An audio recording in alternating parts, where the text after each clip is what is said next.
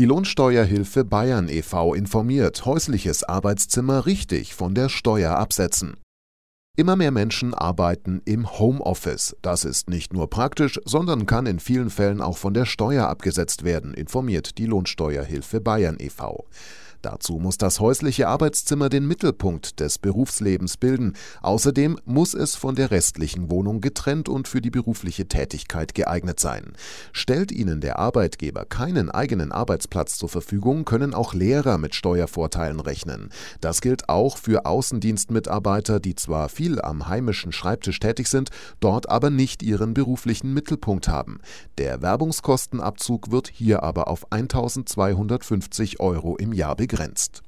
Laut Lohnsteuerhilfe Bayern e.V. sind alle Unterhaltskosten, die in der Wohnung anfallen, abzugsfähig. Dazu zählen zum Beispiel Ausgaben für Energie, Wasser, Reinigung, die Hausratversicherung oder die Grundsteuer.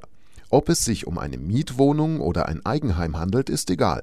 Bei Wohneigentum werden statt der Miete die anteiligen Abschreibungen, die Darlehenszinsen sowie die Betriebskosten anerkannt. Wie hoch der abziehbare Anteil ist, hängt von der Größe des Arbeitszimmers ab.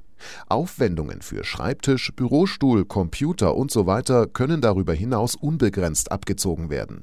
Die 1250 Euro Grenze greift hier nicht, allerdings müssen die Kosten für die Gegenstände auf die Nutzungsdauer verteilt werden. Mehr Infos zum Thema unter www.lohi.de. Wohin? Zur Lohi, Ihr Lohnsteuerhilfe Bayern e.V. Die Lohnsteuerhilfe Bayern e.V. mit Hauptsitz in München wurde 1966 gegründet und ist in mehr als 350 Beratungsstellen im gesamten Bundesgebiet aktiv.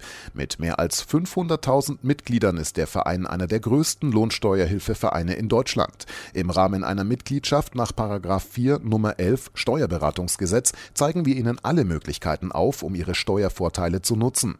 96 Prozent der Mitglieder werden in Beratungsstellen betreut, die von zertifizierten Beratungsstellenleitern und Leiterinnen geführt werden